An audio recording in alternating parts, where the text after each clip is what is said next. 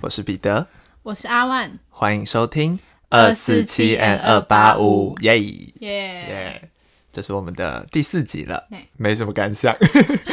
有啦有啊，就是慢慢变得比较对对对，顺畅，跟就是比较上手，嗯，我们刚刚录第三集，其实录蛮快，整个都很顺。对，有好一些。没错没错，希望大家再继续多多支持我们。对，好的，那我先来分享一下最近发生的一些事。就是呢，我前几天在看，不知道大家知不知道有一个 YouTuber 叫做流氓，嗯，不是在路上很坏的流氓，是一个女生，她叫流氓。然后反正他都会出一些影片，然后他影片都是在讲说十个什么什么，比如说十个精品级优点，或是什么十个很灵的妙。标题都很大。对对对，反正他前几天出了一个十个度过低潮期的的一支影片，我看的时候就很有感触，我甚至看到哭了。真的假的？，对，因为我前阵子不知道听众朋友知不知道，反正我前就前阵子一直有在投试镜，然后试镜的结果其实都不是很好，都是被差不多被刷掉这样，嗯，所以其实前阵子都陷入了一点点的小忧郁。会自我怀疑。，对对对对对，然后我就看他影片的时候，我被他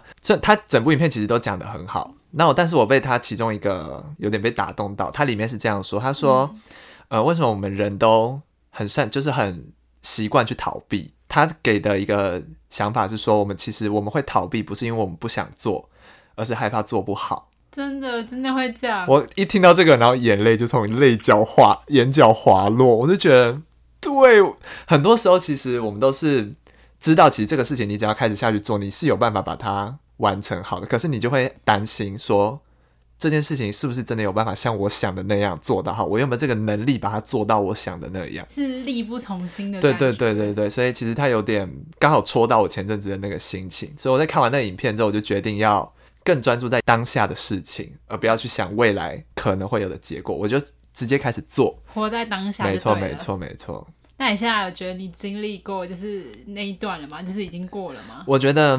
还没有完全的结束，但是影响已经没有那么深了，就是可能偶尔还是会想到有一点小失落，但不会难过了。但我觉得其实低潮有一部分算是给压力吧，无形的压力。嗯其实无形的压力也可以帮助自己成长啊。。对对对对对所以也是一件好事、啊。对对，就你还在 care 一些事的时候，就代表你的生活还是有在步入一个正轨，而在代表你有目标。而且在往好的方向走。也鼓励各位听众朋友，逃避不可耻，但是不要一直逃避。对，呃，就是活在当下去面对它就对了。没错，Go Go Go！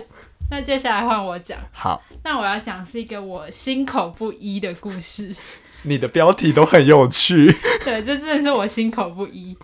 有某一天下午我就有空档，就是我平常礼拜三就是要上日文课，嗯。然后那天我学校放学之后就是呃没事做，我就去一间咖啡厅，嗯，然后那间咖啡厅呢就是有卖很多司康，哦，我看到就很多口味，我就啊想吃两个这样，就是一个不够要两个，对，那我就想点两个，然后它就是有大概七八种口味这样，然后我就内心哦，我就已经想好好好好，那我要点巧克力豆跟一个就是陈皮口味，对，我嗯，就想好我内心要这两个，但可是又因为太多口味，我又有点注意力被其他口味吸走。吸引，了。但是我做的是比较冲动，就是我是一个行动派的人，对我是一个急性子，超级急性子的那种，嗯就是怎么别人拉都拉不住我的那种急性子。然后我其实内心啊，我还没就完全决定，我就是我就是一定得吃这两个。我还在犹豫的时候呢，我就走到柜台了，嗯我就已经准备要点了。嗯，但我还意识到我的脑袋其实还是一片混乱对我内心还是一片混乱。这样，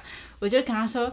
那个我想一个巧克力豆的司康跟一个呃，就是金萱茶，哎、金萱茶从来没有出现在我的脑袋里，但我就讲出，我就只是瞥到旁边有金萱茶，我说我要金萱茶，然后后来他就说好，那我帮你点，然后又在点点点，我意识到我内心又开始呐喊说不对，不对你要陈皮的，我没有要金萱茶。对我说我内心就呐喊说我是要吃陈皮的，然后开始我就说，哎、不好意思，小姐，你点了吗？我可以现在改吗？然后他说可以啊，可以啊。我说那我要陈皮的，然后就是松了一口气，我有吃到了两个想吃的口味。把自己逼到什么绝境？我后后来发觉，我这真的是我行动是急性子，可是我的内心跟不上我的脚步、哎、呃内心还在远处拦你，对啊，我我急性子到这个地步，我就有被自己吓到，好好笑。又重新认识自己。你要吃陈皮，不是金萱茶。我我在内心的是一片混乱，想说我怎么会讲出金金萱萱茶茶这三个字？一讲完还呆住啊！为什么是金萱茶？对，后来我幸好还有让我改，他还没就是点好，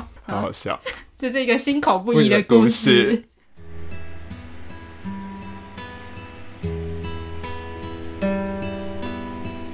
那今天轮到我来讲这次的案件。好，我今天要分享的这个案件是发生在泰国，但其实这个作案的人他其实并不是泰国人，他是一个中国人。这样，那我们先从他的早期开始说。我今天要讲的这个案子叫做细尾案，细尾是他的名字，但是他其实全名。呃，这个后面会提到，好，但其实他原名叫做黄立辉，嗯。他是一九二七年出生在中国南方汕头的一个农民家庭。嗯，那其实那个年代农民家庭其实大家都很困苦，他们家有四个兄弟姐妹，然后他排行老幺这样子。刚刚有提到嘛，他是一个农民家庭，其实那个年代大家其实都非常的贫苦，所以他其实常常会，因为他加上他是老幺，他其实会常常遭受到他一些呃可能同一个村落里面的同龄的孩子，或是比他大的孩子欺负。那加上他小时候又是比较瘦弱的那种人，他可能没有力气反抗。然后到了有一天，我也不知道那个人是从哪里来，反正就是有一个算命师，他可能就是你知道经常被欺负，开始寻求一些迷信的管道，他就去跟一个算命师算命，然后那个算命师就跟他说，你可以多吃一些心脏啊或是肝脏这类的脏器。可以让他更有胆量，就是有一种什么吃脑补脑的那种感觉。缺什么补什什么？，对他就是说吃这些东西可以让你更有胆量，你就有力气去面对霸凌。但其实那是他只是一个小孩子，那时候他其实也不太懂这些东西，但是这些话其实就印在他脑海里了。那刚刚说到的是他早年的时候，那后来很快到了一九四五年，那一九四五年大家都知道那是二战的时候，嗯那其实中国有参军去对抗日本，那黄立辉他其实也有参军。这一段话是他自己说的，他说在战争的时候，因为其实战争的时候所有资源都很缺乏，那其实吃的东西是很少的，然后也很不容易取得。也不容易保存。没错，没错。那个时候刚好他所待的那个部队被日军有点像是前后夹攻，他们被困在中间一个无法往前、无法往后的时候，那他们的粮食其实已经快要吃完，他们就被断粮了。他的很多同胞就是开始去吃一些什么可能呃一些皮质的东西啊，一些皮革，或是甚至去吃草了。但是他看到他的朋友们都在吃那些草或是皮革的时候，他没有选择跟着他们一起吃，他转向看到就是已经可能阵亡的弟兄们，嗯，他就去吃那些阵亡的弟兄的肉。嗯，当然那些肉就是会比较容易果腹嘛，那其实这就是他第一次尝到人肉的滋味。战争就很快也就打完了。那其实打完之后的那时候的生活，其实会比打之前更更困苦。嗯，因为什么都没有。对，而且就是很多东西都要灾后重建。那其实原本贫穷的人就会变得更贫穷。那汕头这个地方，呃，也是很重要的一个很重严重的一个灾区，所以其实那边的民生经济其实都已经毁的差不多了。那他在原本那个地方其实已经没有办法谋生了，所以 那个时候他就听他妈妈的话。他其实有一个叔叔在泰国，就是有一些他他妈妈就想说，那不然你就去泰国投靠你叔叔好了。然后他就想说，因为他在这里也没办法生活下去，那他就去泰国。他在一九四六年的时候，十二月二十八日，他偷渡到了泰国，然后他就到了泰国的一个叫做他落脚在一个帕纳空省的一个甜瓜里，反正就是一个区一个村落这样子。嗯，刚我们有提到说这个呃案子的名称叫做细尾案，可是他的本名叫做黄立辉。那其实这中间是发生了一个小插曲，这样他刚到泰国的时候，泰国的移民署在跟他，因为他们语言其实不太通，泰国移民署的人就把他的名字写成了细尾。也也就是其实我不知道，可能是泰国的音，或是跟就是中文有一些转换的过程，可能那个念起来很像之类的。然后他就写写成了细尾，然后可是黄立慧就一直跟他说我不叫细尾，但是因为他们又没办法语言又不通，他就最后就认了，他就他就算了，然后他就只能叫做细尾。然后那时候他又付不出十泰铢的移民费，那时候可能有一个费用的收取这样子，他就被丢到了难民监狱。对，就是一个很也算是一个悲伤的开端啦。而且就是付不起十泰铢。对对对对，那他在那个难民监狱其实待了一阵子也是很不人道的生活。反正他后来就出来了，出来之后，刚刚有说他要去投靠叔叔嘛，他就要去找他叔叔，可他叔叔这时候又不帮他了，就是完全没有要救济他。但是他去难民监狱的这段期间，他也没有去探望他，什么都没有，他就想跟他划清界限，不想跟他有关联了。后来他就辗转去了一家杀鸡店，就是鸡肉的一个贩售的店。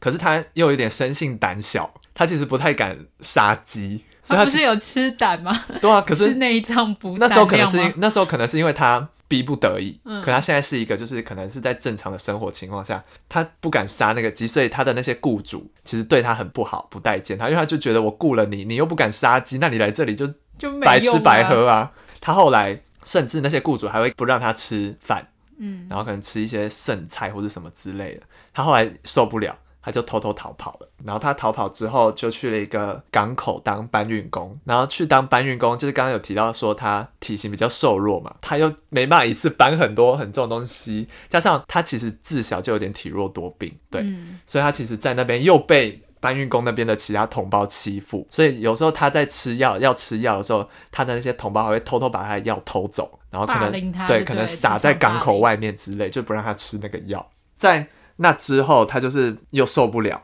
所以他就他虽然遇到了这么多很不人道的事情，他其实心里还是觉得他可以靠他自己，有一天日子会过得好。他现在只是一个过渡期，那他还蛮乐观的。对他其实是一个很乐观的人。他后来就逃到了一处农村，他想说：好嘛，我靠不了别人，那我靠我自己总可以了吧？他就在那边耕田，想说这个事情其实就是不会有什么人来阻拦他。然后他就在那边耕田了一小段日子，其实那时候就是稍微有好转一点。可是悲伤的事情就是总是会一而再、再而三的发生。那时候突然有一场就是很大雨，然后一夜之间就把他所有的心血都毁了。等于他就是从还有一点微小希望的状态，直接掉到了谷底。这叫屋漏偏逢连夜雨。，对，然后加上他那时候原本的呃体弱多病，他是有一点肺痨，就是有点嗯肺部有一些问题。那时候又一再的发生，因为他吃不饱穿不暖，然后又加上精神状态不太好，种种原因加在一起之后，他整个人就大崩溃了。他就觉得为什么上天的人这个世界对待他这么不好？嗯，于是他就开始有一些，嗯，我也不确定那时候他的心理状态是什么，但是他就是开始有一些不太好的想法诞生了。嗯，刚开始的时候，呃，先讲一下他为什么会犯下接下来的连续杀人案，因为有刚刚有提到说，小时候有个算命师跟他说，吃一些心啊、肝脏啊这些东西可以让他的胆量变好嘛，他就觉得，对我就是缺乏这些胆量，那我就要想办法去吃一些心跟肝。然后再加上他妈妈小时候，我不知道他妈妈怎么做到的，但是他妈妈小时候曾经有拿，就是可能有一些死刑犯他们的尸体里面的心跟肝拿出来熬汤，就是想要给他治病、补身体，补身。体，结果居然就好转了。懂吗？所以他其实对这个有一个迷思，在说，其实吃那些东西会让我变强大，而且的确也是让我好转了。可能是另类的经历。对，他就觉得可能是个另类的精力汤，他就觉得好，那我决定就是要强化我自己。于是，在一九五四年的四月十号晚上，他在市场附近掳走一个八岁的小女孩，他就把她掳到了一个河边。他原本就是要用刀子把她割喉，但是这个时候刚好有路人经过，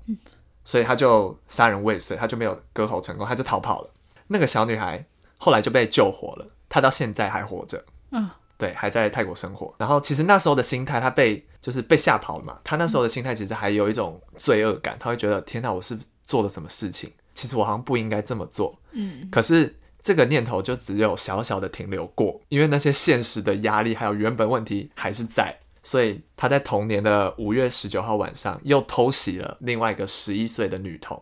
他在呃火车站偷袭她，他把她拖到火车站后站的一个草丛，一个高地的草丛。他在那边就拿利刃把他割喉，就成功了。然后他把那个尸体再拖到铁路的桥下分尸。他从他的胸口往下剖，把他的那个心脏、肝脏都拿出来，然后放到他自己的一个袋子里。拿回家之后就放到水壶里面，他就是烹调那个心肝，然后他把它吃完之后，他就觉得对我好像获得了一些力量，嗯，然后他就觉得自己变好了。然后其实这个时候的心态，其实已经没有悔意了，魔化了。他有点魔化了，跟他一开始杀人未遂的时候，那他有点罪恶感的心态，其实已经完全不同了。他他自己感受到力量了，但是我觉得他是不可能因为吃了那些东西而感受到，那只是一个心理作用，嗯，所以他就觉得他成功了。于是他在一九五四年到一九五六年年间，包含前面两个案例，他总共杀了五个小孩，对，然后都成功。到一九五七年二月六号，他有一天就想说，特别他前面的案例都太成功嘛，警察也抓不到他，他就原本有一天又要再故技重施，他要再杀一个五岁男童。那个五岁男童原本是要去一个花园买菜，然后他就在路上就被杀了，一样是被剖开了胸口，然后心跟肝都被拿走了。他的家人就开始找他嘛，当然前面的受害的小孩，他们家人也都有找他们的小孩，但是都无果但是这个男童刚好他只要刚不是说他要去花园买菜吗？他要去的那个花园就是细伟在的那个农场买菜，他其实就要去细尾的那个农场。哦，他自己经营的农场，对对对，他其实原本是要去那边买菜，所以他男他的爸爸就在男童的爸爸就在找嘛，到处找，然后就想说他原本要去那里买菜，那我去那里找找看，看看问问看有没有看到他的小孩。结果这个时候他在他的农场刚好撞见细尾在分尸，所以细尾就被逮捕了，就是因为男童的爸爸刚好撞见他在分尸，那一幕也太残忍了吧？就是他的孩子在他的面前被分尸。对啊，接下来就进入了一些司法程序嘛。一开始，细伟他只有承认两起案件是他做的，其他都不是他做的，他都否认。但是经过了九天的侦讯之后，他就全部都招了。既然他都招了，那这个事情就会，这个诉讼就会进行的很快嘛。于是他在一九五九年的五月十七号被判了死刑，然后也枪决伏法了。但是其实这件事情到后来很就是比较后期之后，是有很多的争议出现的。有很多争议，那我现在有列几点，大家可以听听看。他的尸体后续就是他被枪决了嘛，但他没有被火化，他被打蜡制作成干尸，然后放入了一个泰国当地的医学博物馆，放在那边做目的是什么？工人展示。他其实是呃医院那边的说法是说他们要研究这个尸体，但其实它有一个威吓的作用在，就是要给泰国人民说，如果你在你敢做这样的事情，那你就是这样的下场。啊、有一点威吓的作用在。嗯在后续有很多文献或是纪录片对这个案件提出了一些质疑，他们觉得说有一些时间线跟一些物证其实不太、不太、不太符合，就是细微讲的他发生的那些，他讲的他犯的案件，跟实际上有些小孩子。呃，失踪或是不见的时间、被发现时间其实是不吻合的。再加上我们刚刚都有提到说，他杀了小孩子是为了要吃他的心跟肝嘛，但是有些小孩子尸体是完整的，没有没有没有没有被剖开。然后那时候就有一种说法是说，舆论加注在警方身上其实也是蛮大的，有很多儿童被杀失踪的案子，其实他们也抓不到是谁。那因为刚好细伟犯了一个这样的案子，那不然就把所有案件都加注到他身上。那时候有给有人提出了质疑说，他警方可能有这样子跟细伟说，他说如果你承认这些东西都是你做，这些案件都是你做的，我们就送你回中国，让你回家。因为他其实很想回去，但是也没办法回去。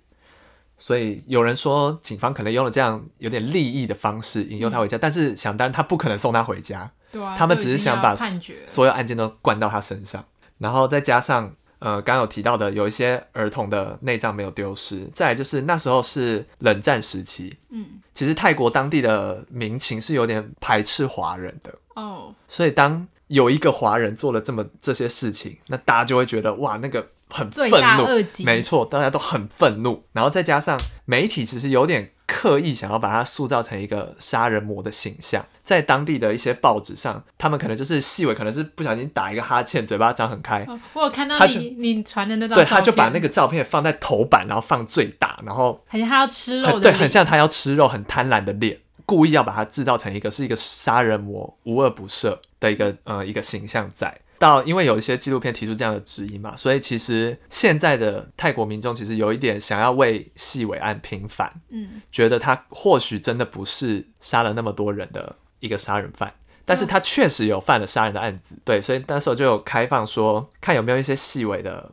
朋友或是家人可以把他的尸体可以领回去，嗯。但是事情都过这么久了，就算有家人有朋友也不敢出来承认这些事，就是去认领，所以他其实后来在二零二零年的时候，七月二十三日，他的尸体就火化了。嗯，所以现在已经看不到，在博物馆里已经看不到那个尸体了。然后其实这件事情也有被翻拍成电影。我在看一些电影的简介的时候，有看到有一有一段剧情的描述是在说，刚刚前面有提到他在刚来泰国的时候不是辗转很多工作吗？刚好提到他在一个杀鸡店嘛。那电影有一段的刻画是说，他在杀鸡店，虽然雇主都对他很坏，可是杀鸡店的小女儿里面有个小女儿对他很好，那就是整个他的人生中唯一一个对他很好的人，所以他就很珍惜这个小女孩。然后这个小女孩要很常去跟他玩啊什么之类的。可是，在某一天晚上，他就在做一个梦，因为他之前是打过仗的人嘛，嗯，然后他就会因为打仗完可能都会有一些多或多或少都会有一些创伤在脑脑里，所以他就是梦到他在掐死一个士兵，结果他醒来的时候发现他把那个小女儿掐死了，就是这个世界上唯一对他好的人嗯的那一点希望，他把他掐死。可是我后来找一些相关的报道，并没有提到说有这个人存在，所以我觉得这很有可能是电影为了想要加强细微的一个悲剧的人生，编的情节、啊，对对，做一个刻画。对，所以我自己看完这个案件，我会觉得，或许细尾的确是有做了一些不太好的事情。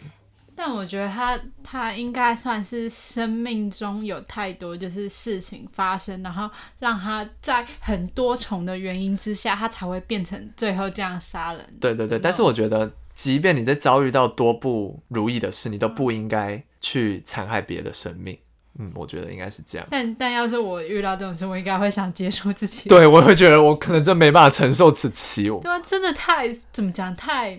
坎坷了。对，太坎坷了。可是或许那个年代其实有很多人其实也是这样，然后也是那样子的过得不顺遂。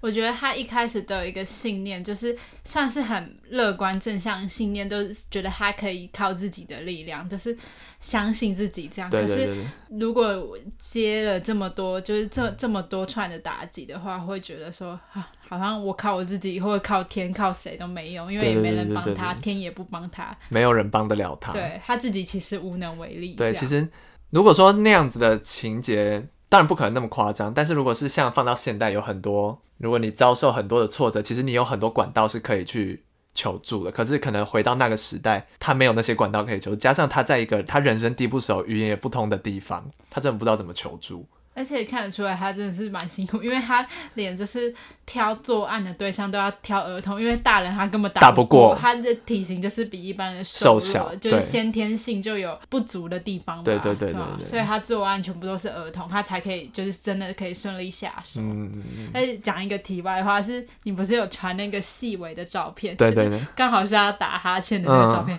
我有吓到。对我一开始看的时候，我也有吓到。对，因为我是用平板看，还超级大一张，我有点进去，我吓到，赶快对跳对对出来。对对，所以就觉得那时候的媒体